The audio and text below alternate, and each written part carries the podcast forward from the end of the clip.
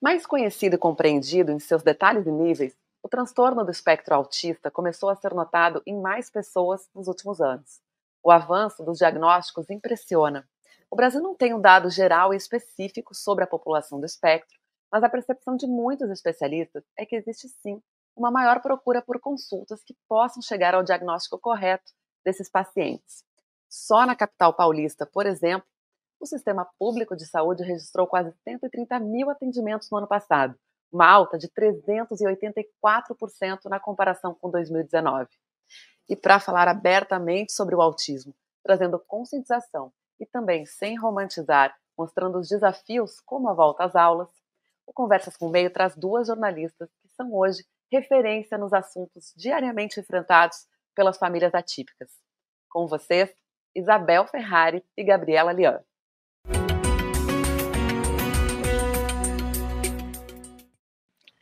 Antes de mais nada, eu queria que vocês contassem né, para a gente como é que vocês uh, se depararam pela primeira vez né, com o espectro, né, como foi que chegou na, na vida de vocês o TEA.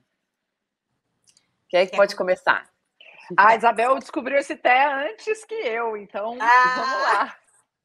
Bom, eu vou tu, especificamente quando a gente faz, fala disso, a gente fala de diagnóstico, né, Paulinha? Diagnóstico de autismo, cada um tem uma história, mas no geral as histórias uh, meio que se repetem em algumas coisas e tem algumas particularidades. O meu jeito de descobrir o autismo do meu filho é completamente atípico também. Eu não fui atrás de ninguém, eu não desconfiei de nada. O meu filho não enfileirava carrinhos, ele não tinha. Eu, eu ficava olhando para coisas que giravam ele me olhava no olho e eu, como toda mãe uh, que com pouca informação, porque eu acho que o que falta para a detecção precoce do autismo é a informação, uh, não via nele nenhum uh, sintoma ou nem nada que me apontasse que ele pudesse ser uma criança com autismo. Então, meu filho teve uma tosse e, de uma forma muito maluca, fui no, no pediatra. Só que o pediatra do meu filho estava indo para os Estados Unidos e não poderia atendê-lo e me passou um outro pediatra. Disse: Ó, oh, Bel, tem um médico tal que está no meu lugar. E eu fui nesse outro pediatra, que era um senhor muito experiente, é, e que me recebeu, e o Pedro entrou. No mesmo dia eu consegui essa consulta, era uma consulta para ver uma tosse. Entramos com uma tosse, saímos com autismo. Então o João Pedro entrou e ele disse: Não, deixa ele entrar e tal. E aí ele disse: O que, que te trouxe até aqui? Eu disse: Ah, doutor, tem uma tosse. Eu, eu tinha uma, na época um surto de qualquer luxo aqui em Porto Alegre, eu moro em Porto Alegre. E a gente, eu fiquei uh, preocupada. E ele continuou: Não, mas deixa ele aí caminhando, mas é só isso que te, que te trouxe aqui. Eu disse: Sim, doutor. E o que, que tu acha uh, do desenvolvimento dele, da fala? Eu disse, é, doutor, ele está demorando um pouco. É, e aí o, o, doutor, esse médico, depois eu contar o fim da história, não quero me alongar, porque é muito longo, disse, é, e ele fala água, fala mãe, fala papai? Eu disse, sim, doutor. Ele disse, e agora, como é que tu tá achando? Aí, meninas, eu já vim as duas semanas, o João Pedro entrou na escola. E ele tinha quantos não... anos? Ele tinha dois anos e três meses. Uh, e aí eu notava que ele se assustava com barulhos. Eu perguntei para o médico: ah, doutor, uh, ele se assusta muito com barulhos. Não, Bel, mas é que os aniversários hoje são muito, tem muita informação para criança, eles são estriônicos, enfim, não. Bom, e, e aí esse médico um, ficava num consultório que eu via um lago que a gente chama o Guaíba, né? Que uns dizem rio, outros dizem lago, outros dizem estuário, mas enfim, é o Guaíba. Eu olhava para o Guaíba, olhava para o médico, e ele disse assim: e o que, que tu tá achando dessa fala? Eu disse: é, doutor, eu na época fazia um programa de saúde, eu sou jornalista fazia um programa de saúde e eu disse para ele, eu sei de, das, de coisas, das, eu sou uma leiga, doutor, mas eu sou uma leiga que sei de muitas coisas, né? E eu sei que existem crianças que demoram para falar porque não escutam, ou casos de autismo leve. E aí, é, porque eu quis dizer que eu não percebia sintomas, né? E ele disse: é exatamente disso que eu estou falando. Eu disse, porque eu sei que ele escuta. Eu disse: o senhor está falando de autismo? Ele disse: sim. Eu disse: João Pedro é autista? Sim, Isabel. É isso que me preocupa. E eu olhei para o Guaíba e pensei: não vou me jogar, não vou acabar com a minha vida por causa disso. Meninas, eu não barganhei em nenhum momento. Isso não é comum, isso não é a forma que se procura diagnóstico de autismo. Eu não estou dizendo que esse seja o melhor jeito. A gente sabe que investigações com neuro precoce é o que se preconiza, mas foi o que aconteceu comigo, Paula. Uhum. E quando eu não tive tempo, eu olhei para esse lado e pensei, não vamos jogar. E daí eu pensei o seguinte: tá bom, o João Pedro é autista.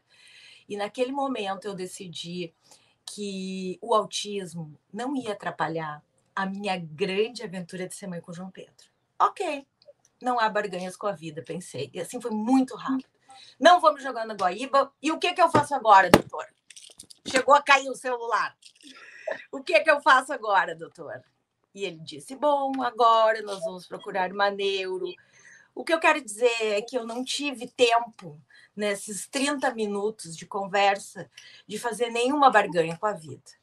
Uh, depois disso, eu, aí sim, eu tenho eu, a minha psiquiatra que me acompanhava, é uma psiquiatra da infância e da adolescência, que trabalha com isso.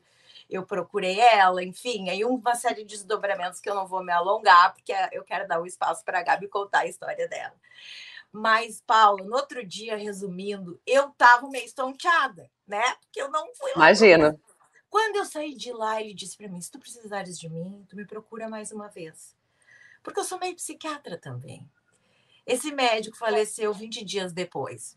Ele tinha câncer, ele estava com pouco tempo de vida, ele sabia que ele não tinha tempo. Ele não fez nada errado. Ele fez o que ele tinha que fazer, porque ele disse no final para mim: não podemos perder tempo. Ele me diagnosticou João Pedro. A mulher desse médico é uma médica muito uhum. renomada que trouxe todos os estudos de autismo para o Rio Grande do Sul, que se chama Niura Rota, que coordenou anos os trabalhos no Hospital de Clínicas. E ele era o marido dela, e a médica que ele me encaminhou era ela. E então, depois tivemos uma série de desdobramentos. Uh, 20 dias depois, quando ele faleceu, eu entendi que ele não tinha tempo foi por isso que aconteceu dessa forma tão diferente. Mas no outro dia, para encerrar minha parte do diagnóstico, eu fui no supermercado. Então, eu estava atônita, eu estava apavorada, tomei uma paulada e, e assim, ó um dia antes de uma coisa dessa acontecer na tua vida, a vida não te manda um WhatsApp para te perguntar assim: Oi, tá tudo bem contigo, Bel? Tu é uma guria forte, tu é uma guria resistente, tu vai aguentar o tranco? Olha, tu vai vir, vai passar um trem por cima de ti às 14h45. Tu faz assim, às 14h40 tu toma um, um rivotrilzinho, tá? Não acontece isso. Antes de grandes perdas, de grandes diagnósticos, de coisas difíceis, não há um aviso da vida para ver se tu dá conta daquilo. Então, quando acontece, tu tem que dar conta com o teu aparato, com o que tu tem para entregar. E no outro dia, quando eu estava no supermercado, atônita, enfim, conversando com uma psiquiatra que era meu apoio, que trabalhava com isso, ela disse: Ai, querida, mas o doutor Enio tem muita experiência, tu não quer vir aqui amanhã? Eu disse: Eu não posso, eu estou me mudando. Eu estava entregando a minha casa, eu estava indo para casa da minha mãe esperando um esperando um outro apartamento. A minha vida estava literalmente. Buf! Quando cheguei no supermercado, várias senhoras vieram falar comigo. Fazia um programa que muitas senhoras amavam, e eu amava elas também. E aí eu comecei a abraçar elas e a chorar. Ai, muito obrigada, senhora, me ajude. Aí eu ia para o iogurte, vinha uma senhora me abraçar. Ai, muito obrigada, senhora, me ajude. Eu digo, ai, Isabel, tu não tá bem, né, querida? Tu tá chorando no meio das verduras. te recolhe, né, fofa? Tu não tá. Claro que não podia estar, tá, né? Porque a gente não quer que o filho tenha nenhuma gripe. Quanto mais um diagnóstico impactaria a vida dele para sempre, né? O que, que eu ia fazer com aquilo? Mas para só para vocês terem uma noção como eu me recuperei rapidamente, eu não tinha tempo para pensar, porque eu tinha que pensar num cara. Esse diagnóstico, ele, a mãe não pode, não, eu não consegui olhar para mim naquele momento. Eu pensava, o que, uhum. que eu vou fazer para o meu filho, João Pedro, ser um cara feliz no mundo? A vida dele vai ser uma encrenca. Isso eu já sabia. E aí, meninas, eu fui passando as coisas no, no, no, caixa, e quando eu bati a porta do, do carro com as compras dentro, para vocês calcularem, que deve ter sido uns 15 minutos, eu pensei, Isabel, ninguém tirou o João Pedro do lugar e botou outro desde ontem. O meu filho não é um CID. O meu filho não é um transtorno. Ele não é um label. Ele é o meu filho, que eu botei no mundo, que eu gestei e que eu conheço há dois anos e três meses. E eu sei tudo de autismo, de autismo de João Pedro. E eu não vou ter medo disso, porque esse é o meu cara que está comigo para o resto da vida. Então, ninguém botou outro desde ontem que se chama autista. João Pedro, eu conheço há muito tempo. Vamos nessa. E foi assim que eu segui. Que lindo, Bel.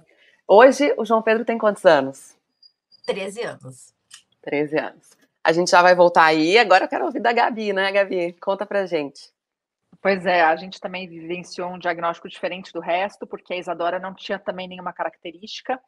É, perto dos dois anos de idade, a fala dela começou a demorar um pouco a acontecer, então eu comecei a procurar fono e tudo isso. A primeira fono falou assim: olha, é, eu estou vendo aqui, eu ainda vou fazer uma avaliação de cinco sessões, mas a primeira coisa que me chama atenção é que ela tem características de apraxia. Apraxia, não conhecia, corri para o Google e lá na internet apraxia de fala na infância, transtorno no seu transtorno neurológico, fala transtorno neurológico, eu preciso de um neuropediatra. Daí eu liguei para minha pediatra, ela falou: "Olha, eu vou te indicar duas pessoas. Uma é uma colega minha, assim, que é ótima, você vai conseguir uma consulta aí para semana que vem. E não posso deixar de dizer do fulano de tal, que é o papa do assunto, que é um médico que foi professor de toda a minha geração de pediatras, é o grande nome. E eu dividi isso com meu marido e ele falou: não, Gabriela, é... é vamos no, no, cara, né? E tudo mais. E aí eu liguei lá, levei a Isadora, demorei, demoraria oito meses para conseguir uma consulta. A, a secretária falou: olha, tem consulta para agosto, isso era janeiro, sei lá. E eu falei, eh, me arrumo um horário, eu tô muito angustiada e tal. Ela, me liga daqui a pouco, qual que é o caso? Minha filha tem dois anos e dois meses e não fala. Me liga daqui a pouco. Aí liguei de novo, ela falou, qual que é o caso mesmo? Eu falei, minha filha tem dois anos e dois meses, não fala, ah, suspeita de autismo, né? Eu parei. Aí eu liguei dez vezes em seis horas para ela. Da última vez eu falei assim, olha só, fulana, é, você, eu liguei ontem, tal, liguei, depois você falou isso. Deixa eu te dizer uma coisa. É, antes eu tinha em casa uma criança que não fala, agora tem uma criança que não fala e uma mãe que não dorme. Eu tô grávida, eu tô prejudicando esse feto, porque eu passo a noite inteira na internet. Você precisa me ajudar. Ela falou: me desculpa, eu não tinha esse direito. Vem amanhã às quatro. Aí eu fui. Então, uma consulta, eu, uma consulta com um papa que eu demoraria muitos meses, e por causa ali de, um, de uma falha, coitada da secretária, eu consegui para o dia seguinte. E aí o médico já sabia do que tinha acontecido, ele olhou e falou: você está suspeitando de autismo, né? Eu falei, não, eu não estou suspeitando, quem suspeitou foi a secretária. Ela, ele falou: não, fica tranquila, essa criança não é autista, ela não tem características de, de autismo. Ela tem um atraso de fala, de fato pode ser uma apraxia, você vai continuar, você vai procurar esta fono aqui, que é a, o grande nome de apraxia, não sei o que e tal. E assim foi, e eu fiquei toda nessa luta com Fono, porque ela tinha brincar funcional, ela tinha intenção comunicativa, ela tinha uma lista de vocabulários é, que, apesar de ser pequeno para a idade dela, ela conseguia dizer tudo que ela queria. Então, era um atraso de fala. A gente fez tudo para ajudá-la a falar. Quando foi uh, alguns um ano de, mais de um ano depois começou a pandemia e subitamente todos os terapeutas sumiram ela deixou de fazer fono, terapia ocupacional, tudo que ela vinha fazendo para desenvolver a fala. E aí, 15 dias depois, ela parou de falar o que ela falava e parou de olhar nos olhos. E ela parou de brincar, e ela parou de assistir televisão, e aí aquilo foi uma transformação muito grande. Aí eu voltei nesse médico que até então não estava atendendo, mas arrumou uma sala, ele atende no hospital, ele arrumou uma casa alugada de alguém, improvisou ali. E aí, na hora que ele foi olhar, ele falou: É, agora ela é autista. Agora ela está autista. Então, na verdade, o que ela teve foi uma regressão autística tardia, né, Bel? Geralmente as crianças nascem é, dentro do espectro ou desenvolvem até um ano e meio e dois. E aí a minha filha estava com três anos e três meses. Então, ela perdeu habilidades. Por isso que eles chamam de regressão autística e tardia, porque foi depois do período onde costuma acontecer. E aí a gente começou toda a intervenção é, dirigida para isso, né? Com aba, com terapia comportamental, com outras coisas que até então a gente não precisou, porque ela não tinha. Diferentemente do seu caso, que seu filho já nasceu com aquela, assim, daquele jeitinho dele, a minha filha mudou de jeito no meio do processo. Então eu tive que aprender a lidar com aquela nova criança que estava ali.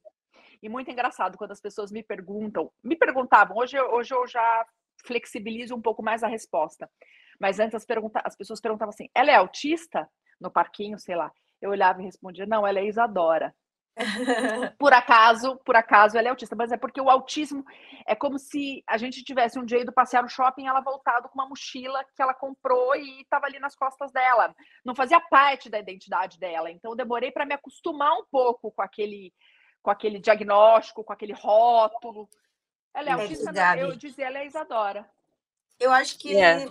Contribuindo assim com essa tua, com o que tu fala, né? Hoje eu tenho uma caminhada já bem longa, então muitas coisas eu fui aprendendo e fui ressignificando também. É, as palavras têm peso, né? As palavras, uh, a palavra câncer, né? Nós como jornalistas sabemos que palavras é, demonstram coisas, né? Autista é uma palavra forte. É, hoje em dia eu trabalho para ressignificar essa palavra, para naturalizar essa palavra e para poder usar essa palavra com toda a tranquilidade e orgulho que ela merece. Uh, muitos profissionais são, uh, é, inclusive, orientados a orientar os pais a dizerem não precisa ficar publicizando que ele é autista. Por quê? A gente sabe que o autista não tem características físicas, né? A gente diz não é sindrômico, né? As, as outras síndromes, quando tu olha de longe, muitas vezes tu já reconhece alguma Uh, que a criança é atípica. O autista, tu tem que ficar meio que dando uma legenda, oi, tudo bom? Ele ficou rindo, ele fez assim, teu cabelinho, porque ele é autista, né?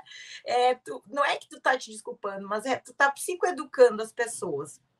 Né? Então, muitas vezes eu notei com o tempo que as pessoas, a gente só se assusta com aquilo que a gente não conhece.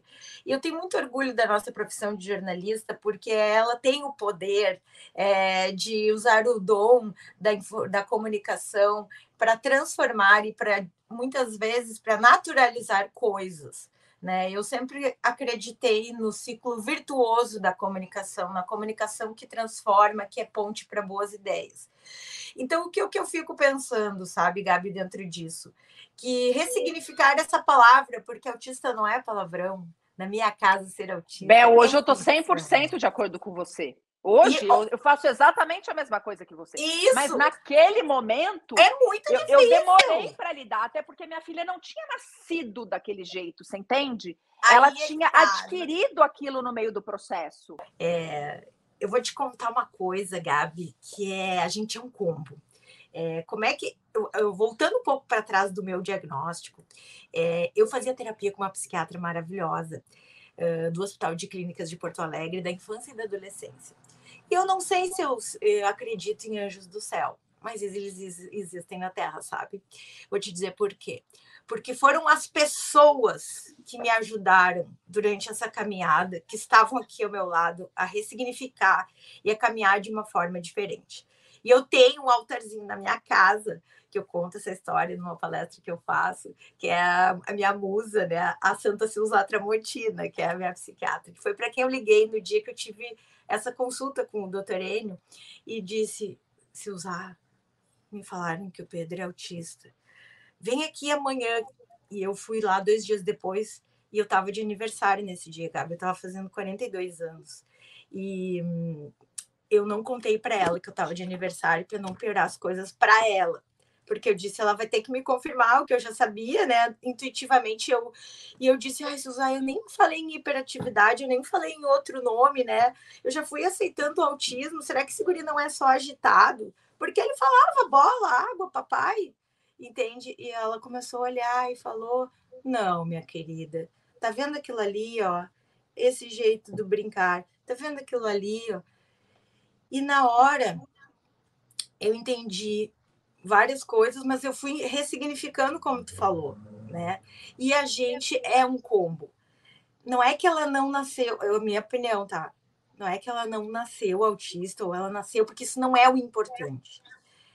A trajetória dela era essa. A tua filha linda é tudo que ela é, junto com as características autistas. Senão, não seria ela, seria outra. Tu entende?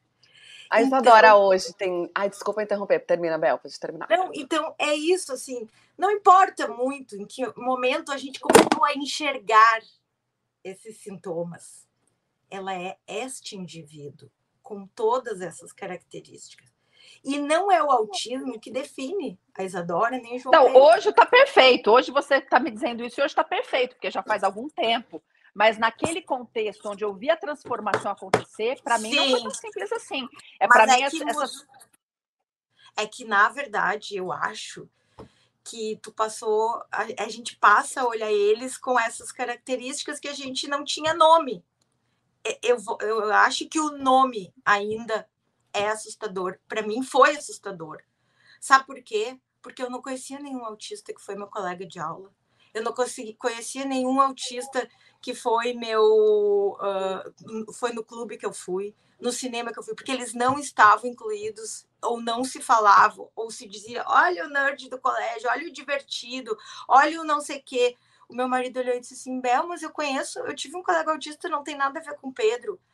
Então, o que eu quero te dizer é que talvez é, nós somos de uma geração que vamos ajudar as outras mães, como eu e como tu, que que, que isso é, é, é, na verdade, que isso é só um, um, um tag, um label, mas que é, é, na verdade, é o jeito deles, entende? É muito maluco isso, mas é. Né? E a Isadora e o João Pedro são o que são e têm características autistas, mas eles não são um CID, um diagnóstico. Mas na hora é o nome que assusta. Se tivessem dito que a tua filha tinha praxia, não parecia tão assustador. Se tivessem dito que o meu filho era hiperativo, eu não teria me assustado tanto. Eu me assustei com a palavra autista. Foi isso que me assustou. E, e com a, o que poderia vir desse diagnóstico, de, dessa condição autística. Então, quando a gente começa a falar disso, naturalizar a presença desses caras, psicoeducar as pessoas, olha, ele fez assim do teu cabelo porque ele é autista, a gente começa a deixar a sociedade uh, mais aberta. Esses dias o Pedrinho pegou num cabelo de um senhor e eu disse, ai, desculpa, ele é autista, porque as pessoas podem se assustar. Ele é um menino grande, fica pegando no cabelo. Eu não, eu preciso dizer para que essa pessoa e tá tudo certo porque o Pedro sabe. Eu digo, você é autista e artista, né, Pedro? Ele ri né? Eu não escondo, é, a gente fez de outro jeito, entendeu? Porque eu me dei conta, esse cara ouve todos os dias essa palavra, autista, autista, daqui a pouco ele vai dizer, que que é isso, entendeu? Então eu comecei, olha, a mamãe vai falar das crianças autistas como o Pedro, olha, aqui na esquina mora um menino autista que nem o Pedro, sabe? Comecei a falar disso naturalizadamente para ele também, né? E aí, ele já com 13 anos, né, Bel? Com 13 anos, Isso. ele já começa a ter outros entendimentos, né? A Isadora está com quantos anos, Gabi? A Isadora está com 7. Está com 7. Então, é, são, são as fases da infância também, né? E da, da pré-adolescência, daqui a pouco adolescência, que vão passando e as crianças também estão passando por isso. Crianças autistas, né? Crianças atípicas e crianças típicas. Então, faz parte da educação. E a gente já está entrando aqui no assunto da educação, porque a gente está num período de transição, que é um período de férias para a volta às aulas, né? E a gente tem visto muitas notícias de escolas, a gente sabe da dificuldade né, que algumas famílias atípicas têm de fazer transições nesse sentido, né? E eu queria saber como é que está sendo para vocês a volta às aulas, como, o que, que vocês fazem, né? quais são uh, as estratégias para esse período assim que já é um período tão uh, emocionante né, na vida das famílias. Gabi, vai tu primeiro. Vamos lá, eu, eu acho que assim, eu fico angustiada é, com a volta às aulas e, e fico é, liberta ao mesmo tempo. Porque você fala assim, nossa, começou as voltas às aulas, as crianças vão voltar para a escola, graças a Deus. né? Elas vão ter ali o espaço delas de é. desenvolvimento para que a gente também tenha o nosso. E ao mesmo tempo me vem uma angústia, porque eu não sei como que ela vai, como que ela vai lidar, né? Eu não sei quem vai ser o acompanhante terapêutico que vai acompanhar minha filha, eu não sei como é que as crianças vão reagir, eu não sei quais são, serão os desafios desse ano. Então, é, é um mix de sentimentos ali. Por um lado, me dá um alívio saber que as coisas voltam ao normal, né? Que o ano escolar volta, e ao mesmo tempo aquela angústia de não saber como que, como que ela vai lidar, como é que vão, como as, como as pessoas do entorno dela vão lidar com ela. Vocês vão ficar na mesma escola ou vocês estão mudando de escola? Na mesma escola, mas mudamos o esquema. Então tinha uma terapeuta que acompanhava ela lá e agora vai ser uma outra pessoa. Então, acho que tudo isso é como se começasse tudo de novo. Entendo. Porque tem isso também dos níveis de suporte, né? E eu acho que vocês podem explicar um pouquinho, para quem não, não, não, conhece, que uh, tem a mediação, né? Muitas vezes nas escolas, mas às vezes não é necessário. Como é que, como é, que é isso, né? Em relação aos níveis de suporte?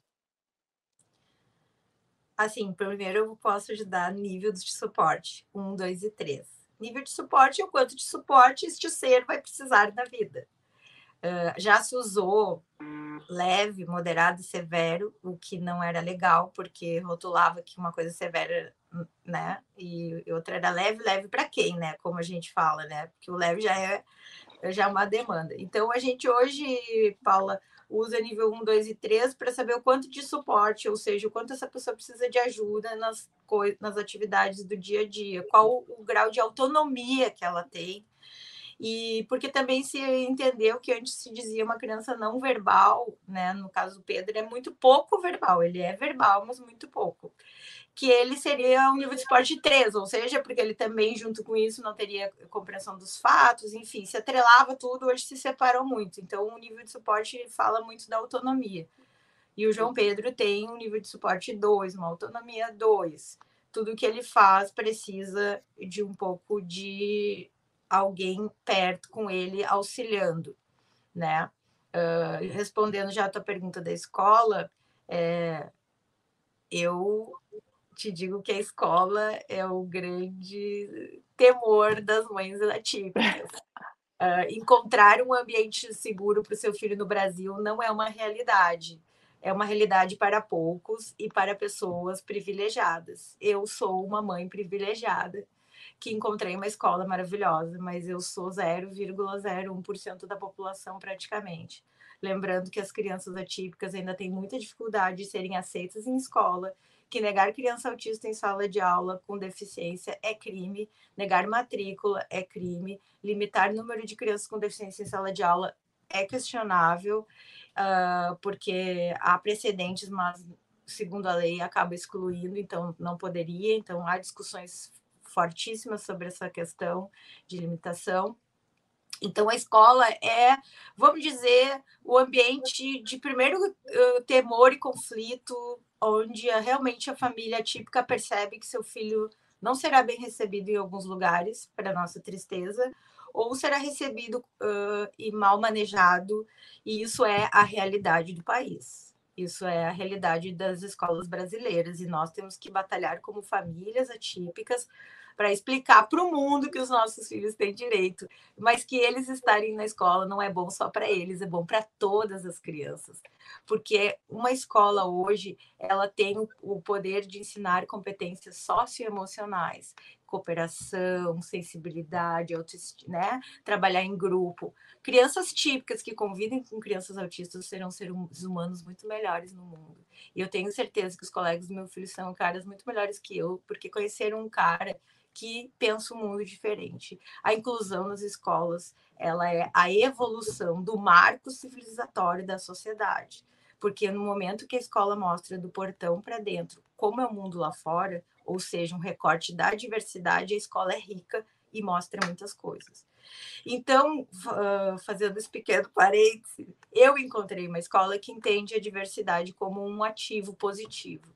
Então, eu entrego meu filho com toda a consciência de alegria, mas eu já entreguei meu filho em escolas que não sabiam exatamente, mas que tinham boa vontade, enfim, eu sempre me deparei com ambientes afetivos para o João Pedro. Mas esse é um terreno muito de muita angústia para a maioria das mães, porque seus filhos não só como serão tratados ou se vão estar tá bem com os coleguinhas, é se eles serão aceitos, se eles não sofrerão bullying, se os colegas do lado não estarão perto dele. E as crianças, Paula, não tem preconceito. Quem tem preconceito é uhum. adulto. O preconceito é uma construção. Se a gente tiver crianças atípicas na sala de aula, na educação infantil, elas serão como o Antônio, o colega do meu filho da, da, da educação infantil, que disse: Mãe, não vou levar esse dinossauro para aula porque ele faz barulho e vai atrapalhar o João Pedro. O Antônio pode ser o que ele quiser no mundo.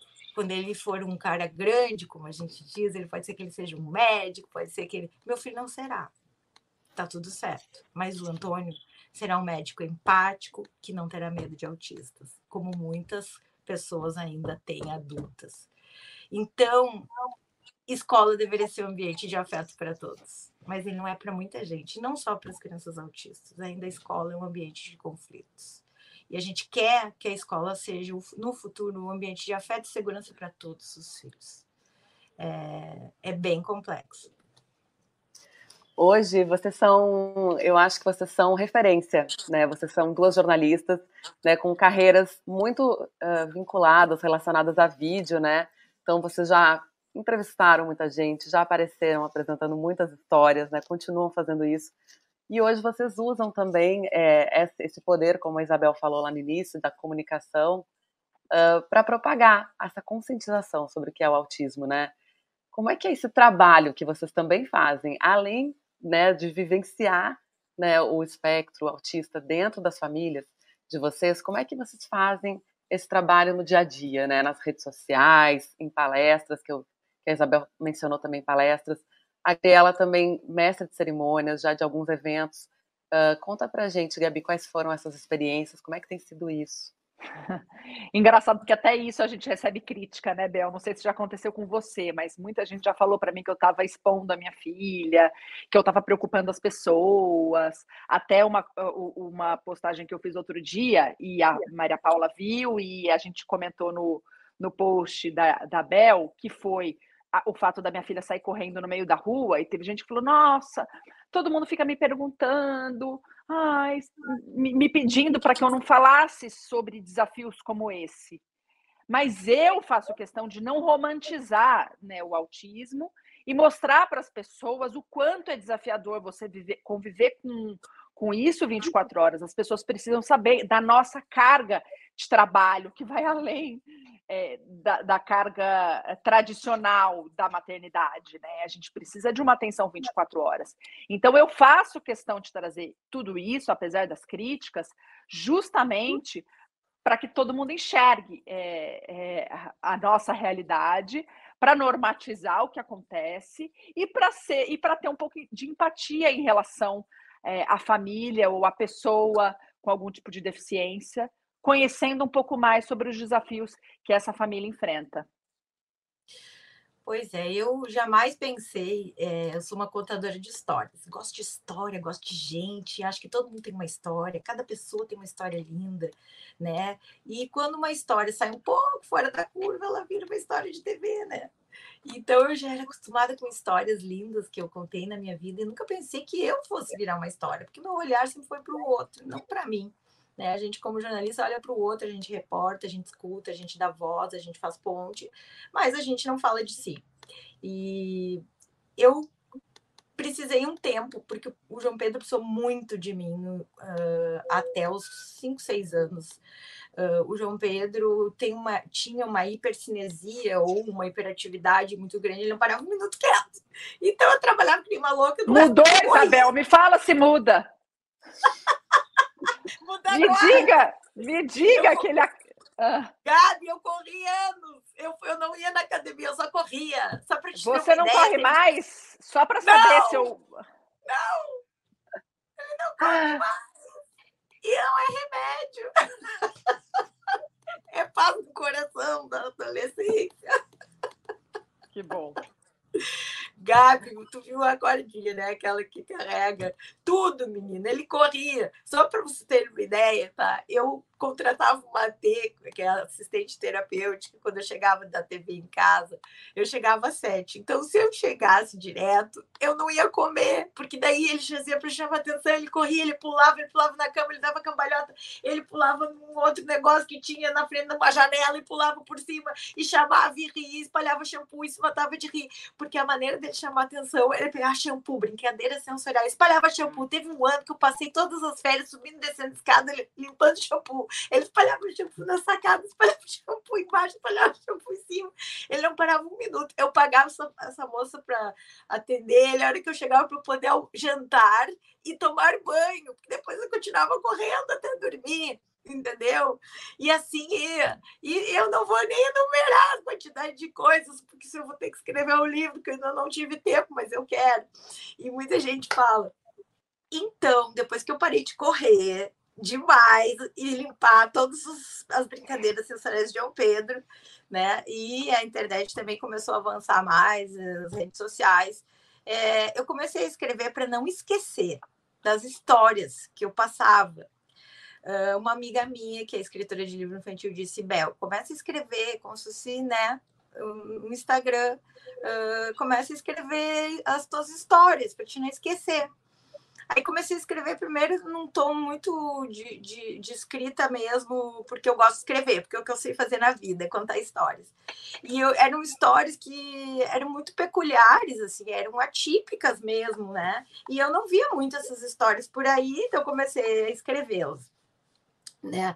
E aí, depois disso, isso começou a tomar um, um corpo muito grande, e eu comecei a, a receber caminhava na rua, as pessoas, Bel, muito obrigada, Bel, muito obrigada. Eu sou uma pessoa alegre, eu sou uma pessoa leve. A Paula me conhece pessoalmente, uhum. né? É, uhum. Eu tenho uma forma leve de encarar a vida. A minha mãe é uma mulher fortíssima que se mata rindo e ela não tem, assim, ela não tem, ela tem prótese nos dois joelhos, ela foi safenada, ela teve câncer de intestino com 38 anos e ela tá sempre se rindo. E ela diz que não conta tudo que ela teve para não assustar as pessoas. Então acho que o meu DNA é de, de, o meu papel na vida não é não é chorar eu choro porque não sou maníaca e não solto foguetes com coisas tristes. Eu sou uma pessoa saudável mentalmente. Acho que o que eu fiz por mim foi cuidar da minha saúde mental, que é o que todas as mães que podem, num país do, que, do privilégio, devem fazer, qualquer mãe, né? Então, eu, eu tô ok com a minha maternidade, eu sou feliz por ser mãe. É, tá tudo certo. Então, eu comecei a contar essas histórias no tom que eu enxergo e como e, e a partir das conquistas e a partir dos perrengues, mas depois do revés que esse perrengue deu certo depois. E eu comecei a naturalizar que o cara era autista e estava tudo certo e eu comecei a receber um número que não tem preço de pessoas me agradecendo por visibilizar isso de uma forma que não é uma forma fantasiosa, porque eu de forma alguma deixo de enxergar os perrengues da vida. É, e acho que o meu filho é um menino com muitos comprometimentos. Ele é um menino de 13 anos que mal escreve. Né? Então, eu não estou fantasiando uh, e não estou não vendo, né? Uh, mas eu olho para as conquistas do meu filho. Eu olho para as possibilidades do meu filho, porque o meu filho ressignificou e transformou a maneira que eu enxergo o mundo. Né? Então, eu já sou uma pessoa que tinha uma, um olhar para a vida é, a partir de uma de, de, simplicidade, de ser feliz mesmo nos perrengues, e vamos lá, e beber, cair, levantar, e vamos nessa, Pedro. Então, eu acho que sem eu me dar conta, eu imprimi o que eu, a maneira que eu encaro mesmo. E eu percebi, Gabi, que isso empodera muito as mães, porque é muito difícil o dia a dia. A gente sabe e tem vontade. Teve dia que eu tinha. Assim, ó, o João Pedro já me aprontou coisas, entendeu? Tipo, de eu estar numa fila, numa, numa livraria, ele abriu a gavetinha e fez xixi dentro da gavetinha da livraria. Se eu fosse uma nervosa, eu comecei a rir, eu falei, meu filho, o que tu fez comigo? Entendeu? Ele já saiu correndo num parque do shopping, que ele a pessoa que fez esse parque, ela achou lindo um espelho d'água no meio, porque é lindo, só que não nenhum obstáculo, ele veio na gangorra e se jogou dentro d'água e as pessoas iam correndo atrás. João Pedro, vem cá. Eu tirei o sapato, corri atrás dele, gente. Eu digo, Pedro, o capítulo, os, os bicos da vida que tu me passou, entendeu? O que eu já entrei então, no espelho d'água, nossa. E tá tudo qualquer certo, prédio comercial, qualquer festa, o que eu já fui em espelho d'água, eu já vou, é eu já vou para festa de aniversário pronta. É, e daí eu fiz uma festa de aniversário que deu completamente errado, né? Eu contei isso num vídeo. O João Pedro tinha cinco anos, eu fiz uma festa num shopping. Só que eu, eu fui lá ver esse salão que eu aluguei num dia que não era fim de semana, né, gurias? E aí, uh, o que aconteceu, meninas? O, o, sal, o lugar estava mais calmo. E esse dia uhum. começou uma muvuca. E o guri não queria mais ficar, e o barulho era horrível. Esse dia foi um dia difícil, duro sabe? Porque daí eu olhei para as pessoas do aniversário, que era dele mesmo, que normalmente tu sai fora e vai embora, né? Ah, não. E às vezes, Gabi, a gente tá triste porque é uma verdade nossa. A gente queria estar no aniversário. Mas se ele tá chorando, ele não queria estar, ok? Então o aniversário não é bom para ele. Então não precisa do aniversário, certo? Que, o quem precisava do aniversário sou eu? Não, eu não vou ter essa vaidade. Meu filho é mais importante, então não precisamos do aniversário. Olha que doideira. Tu vai desconstruindo os pensamentos. Aí ele começou a chorar, eu olhei para as pessoas, todas eram minhas amigas. E como eu lido com a verdade, essa é a jogada que é adoecedor quando a gente não lida com a verdade. O milagre se chama aceitação. Eu olhei para ele, para os convidados que eram todos meus, gente, olha só, paguei esse aniversário aqui, tá? E eu vou ter que ir embora. Mas vocês fiquem aqui, aproveitem esse aniversário, porque o João Pedro é artista, você sabe, ele não tá aguentando esse aniversário. Vamos embora, João Pedro, fiquem aí, porque eu vou ficar feliz que vocês aproveitaram, porque eu, para mim, já não deu mais. Aí, aquele dia, assim, quando eu entrei no carro, pensei assim, cara, se eu começar a chorar agora, se eu começar assim, ai, eu sou uma vítima, meu filho tem cinco anos, aniversário dele se arrasou, eu vou chorar 24 horas, 48. Então, sabe o que eu vou fazer? Eu não vou chorar. Eu vou botar ele no carro, eu vou para minha casa e eu vou fazer o que ele faz todos os dias, que faz ele feliz. Eu vou chegar em casa, eu vou dar banho nele às 18 horas, que é o que faz ele feliz, e vou dar a comida para ele às 19 horas, que é o que faz ele feliz. E este é o meu filho João Pedro. E é isso que faz ele feliz. E tá tudo certo. Fiquei pagando a festa um tempão. No outro ano eu fui rever se eu iria fazer outra festa. E eu disse: não é o tempo de fazer uma festa para o João Pedro. Depois, aos sete, talvez não dê. Aos oito tinha pandemia, até que um dia teve uma festa. Então, assim, eu tentei fazer coisas para forçar a barra que era para mim, Gabi. Não era para ele. Eu tentei levar ele numa peça de teatro quando ele foi diagnosticado, e daí, ai, ele aguentou uma, festa, uma peça, que bom. Ele falou sapo, dizer para a psiquiatra, a psiquiatra olhava para mim. Então, a gente tem que viver, mas também sempre estimulei. Não protegi, não deixei de fazer. Não fui evitativa, é diferente. Ah, ele pode andar no trenzinho sozinho. Meu marido é super protetor, ele é o paizão da hora, né? Ai, mas ele vai sozinho. Joel, nós estamos enxergando ele aqui. Moça, ele vai ali, ele é autista, se ele chorar, eu tiro, tá? Vai. Vamos se jogar aí nesse trenozinho aí. Vamos entendeu? Não deixamos de fazer. Ah, não pode ir no shopping, não aguento o barulho do shopping, uma hora, ficamos 40 minutos, vamos embora. Nunca deixei de fazer. Só consegui sentar com ele num restaurante quando ele tinha sete anos de idade. Tentei dos quatro aos sete. Eu saía antes, pedia a conta e ia embora correndo, meu marido ficava comendo, a gente se revezava. João Pedro, a gente só sai depois que pagar a conta. Aí sentava na mesa de contenção, que eu brincava, aquelas mesas americanas, sabe? Que é tipo de fast food, assim, que a pessoa não sai, não foge. Uhum. Aos sete anos, eu consegui sentar num restaurante. E eu tentei dos quatro aos sete. E eu nunca desisti. E eu ia embora antes, um saía, um pagava conta, e hoje nós vamos em qualquer restaurante. Mas sentar para mim num restaurante é um presente hoje. Eu sei o quanto foi difícil para mim sentar no restaurante. E eu chegava na minha psiquiatra, voltamos ao apoio de saúde mental, eu disse, vai, ele não para. Aos quatro anos ele não vai parar, meu amor. Só mais adiante. E eu fui, e eu fui, e hoje eu sento. É assim.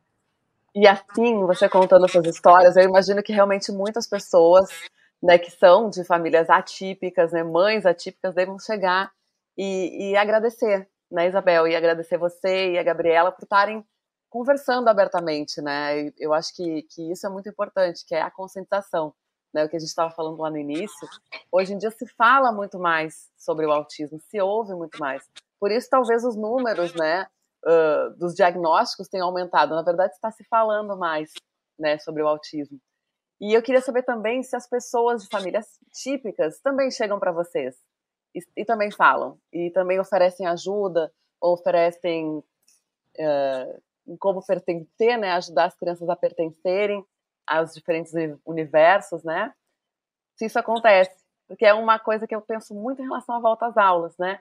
Como as famílias típicas podem auxiliar, né, as crianças, os coleguinhas, né, autistas dos seus filhos, enfim, nesse período.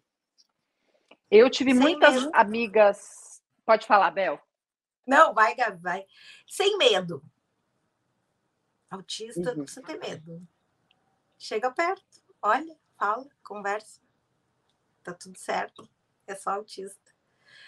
Quando uma família não tem medo, porque é por trás, da, eu volto ao mesmo ponto, a gente só tem medo daquilo que a gente não conhece. Quando a gente fala mais de autistas, quando a gente naturaliza a presença deles no mundo, as pessoas que não têm a obrigação de ter informação toda do mundo sobre tudo e se informam, passam a ser mais receptivas. E eu acredito que as pessoas, no geral, assim, no final das contas, as pessoas querem. E eu acho, né, Gabi, que quando a gente não tem medo, a gente chega perto. É muito curioso, porque eu vi muitas famílias típicas se afastarem da gente, né, depois do diagnóstico. Acho que por falta de informação, por não saber como lidar, é, algumas por pena, outras por assim, eh, não sabia como lidar mesmo, e aí foram se afastando. É, só que é, eu também recebi, da, na mesma proporção, famílias de crianças típicas que se aproximaram para ajudar. Então, a gente ganhou muitos amigos ao longo da vida que se aproximaram por causa disso porque queriam que seus filhos convivessem com uma criança diferente, porque queriam fazer alguma coisa por nós, porque queriam, é, de alguma forma, ajudar e, e, contribuir e, ao mesmo tempo, aprender. Então, a gente perdeu muitas pessoas ao longo dessa jornada e a gente ganhou muitas outras. E aí, vou te dizer, foi um presentão, viu? Ver gente que não tinha nenhum envolvimento com, com esse assunto, que não tinha por que se envolver, de repente me abraçar, pegar a gente no colo e falar: tamo junto nessa. Eu acho, eh, Gabi, assim, eu tive um momento ali que, que as pessoas ficaram atrapalhadas, elas não sabiam o que me dizer, todas elas. É, ninguém sabe o que dizer para uma família quando uma criança, porque a, o autismo tem uma peculiaridade, como tu falou, ela não era autista, ela já era é o que ela é, ela só foi trazendo no seu desenvolvimento uh, as características que viriam a, a, se desenvolver, né? Essa é, é, a maneira que eu enxergo, assim. E o João Pedro também já era o que ele é, só que com o desenvolvimento, as características que ele tinha para entregar para o mundo foram se desenvolvendo. Então, eu acho que nessa época as, muito, as pessoas ficam muito atrapalhadas, elas não sabem se elas, elas têm um, misto de pena, elas não sabem, ai, coitada da Bel, aí não sei Então, as pessoas, na dúvida, elas se afastam porque elas não sabem o que fazer. Então, eu deixei a, a, a vida a, correr naturalmente e fiquei esperando as que iriam voltar. E aquelas que tinham medo, e aquelas que não tinham o que dizer, eu já escrevi sobre isso, assim, sobre, sobre esse misto de não saber o que fazer, sobre se eu não sei se é pena, não sei se é medo, não sei se é, né, algumas eu eu, mas todas as, as reconexões eu verbalizei. As pessoas têm muito medo de falar sobre isso, de hum. falar sobre saúde mental. A gente vive num país de psicofobia, hum. onde se, não se fala de transtornos de ansiedade, depressão, que de autismo. Nós temos que falar disso de uma forma natural. Assim eles não vão fugir. Para a gente poder fechar então esse papo, uh, que eu acho incrível que a gente esteja tendo né, nesse momento em que a gente tem filhos, eu também tenho filhos pequenos, e, e sempre aprendo muito com vocês, né? Aprendo nas redes sociais, aprendo no dia a dia também com os meus filhos. É, eu acho que, que a escola também tem um papel muito importante, né? A gente fala dos pais, né? É, dos filhos, mas a escola também é fundamental, né? Que, que seja inclusiva, né? De verdade. Vocês, vocês acham que, que as escolas, né? Claro, vocês têm uma situação privilegiada, como a Isabel falou. Vocês acham que as escolas estão preparadas, né? Cada ano na, mais, o que, que podem fazer, né? Na opinião de vocês? Ninguém está preparado. A gente tem que buscar isso juntos, assim. É, teve um professor que falou isso para mim: ah, você pode me ajudar aqui, porque eu não sei como lidar com ela, eu não sei o que fazer para despertar o interesse dela. E ele estava em pânico de me dizer isso. E eu falei: fique em paz, a sua mãe também não sei, vamos descobrir junto. Então, acho que é uma construção. A escola, eu também, depois de muitas negativas, eu fui em nove escolas. É, não que eu tenha diretamente a matrícula negada, porque a gente sabe que isso não é, é permitido, né? É velado, gente, né, É velado, é, é, uma coisa assim, ai, veja bem, será que ela vai é. gostar dessa escola mesmo? Aí eu já percebi a falta de interesse da escola. Então, enfim, depois de nove escolas, eu encontrei uma que se mostrou disposta e se mostrou inclusiva historicamente falando. E aí eu matriculei minha filha. Mas nenhum lugar é perfeito. Então a gente precisa continuar batalhando para que essa inclusão aconteça o tempo todo. Até porque a escola não é feita de um lugar, a escola é feita de pessoas, e as pessoas que estão chegando ali muitas vezes não estão preparadas. A escola ela é feita não só de professores, ela é feita de uma comunidade escolar que envolve os pais de outras crianças, que envolve outras crianças, que envolve funcionários, que envolve uma série de pessoas que precisam fazer aquela inclusão acontecer. Ninguém faz isso sozinho. Então, a gente, eu e três ou quatro mães ali de crianças com deficiência, nos reunimos e pedimos uma reunião com a diretora para pedir algumas coisas, para apontar algumas questões ali, e aí a gente acabou fundando um comitê de cultura inclusiva que funciona como uma espécie de guardião disso, para a gente não deixar essa peteca cair. Para quando a gente é, vivenciar uma situação, quando a gente observar é, alguma falta, alguma inadequação para receber os nossos filhos, para que a gente possa apontar e melhorar. Então, assim, é uma construção semanal, sabe, de, de situações e que a gente precisa do apoio de outras famílias. E todo o trabalho que eu faço no Instagram, que eu faço na escola, é, tem muito o objetivo de atingir as famílias e pessoas que não têm nada a ver com esse universo. Porque a família que já tem alguma coisa a ver com esse universo já sabe o que eu estou passando. Na verdade, eu quero falar para os outros. Eu sempre penso nos coleguinhas da sala da minha filha, dos pais das crianças que estudam com a minha filha. De que forma que eu posso mostrar para eles quem é a minha filha e como é que eu posso fazer que eles ensinem os filhos deles a lidar com a minha filha. Né? Então, isso uhum. assim, ainda que a gente seja privilegiada, a gente não tá, no, não existe uma escola perfeita, não existe uma inclusão do jeito que a gente gostaria, é sempre uma batalha, né, Bel? Gabi, tu falou muitas coisas perfeitas, eu vou complementar com a minha realidade aqui no, em Porto Alegre. O meu filho encontrou uma escola hoje que a dona começou a batalhar pela inclusão, porque ela recebeu um pedido de, antes de ser lei. Essa mulher resolveu fazer a inclusão no colégio dela, é um colégio privado, chamado Colégio Conhecer, lindo, uh, que tem grama, que tem terra, num casarão da Zona Sul, que tem árvores, que pensa o um mundo diferente, sem talvez menos competitivo e talvez com mais conhecimento. E essa mulher perdeu alunos típicos, porque os pais se incomodavam com as crianças atípicas estarem indo muito, uh, vamos dizer assim, com muita intensidade para essa escola, apenas porque ela fez uma coisa, ela se importou como educadora uh, com o desafio de ensinar, cada um do seu jeito. E eu tive que batalhar para essa escola é, continuar em pé junto com vários pais. E ela, graças a Deus, está ótima, maravilhosa aqui na Zona Sul de Porto Alegre. Só para te ter uma dimensão de que quem se arrisca a fazer o que apenas é a lei, as, ainda passa situações né, de desafio.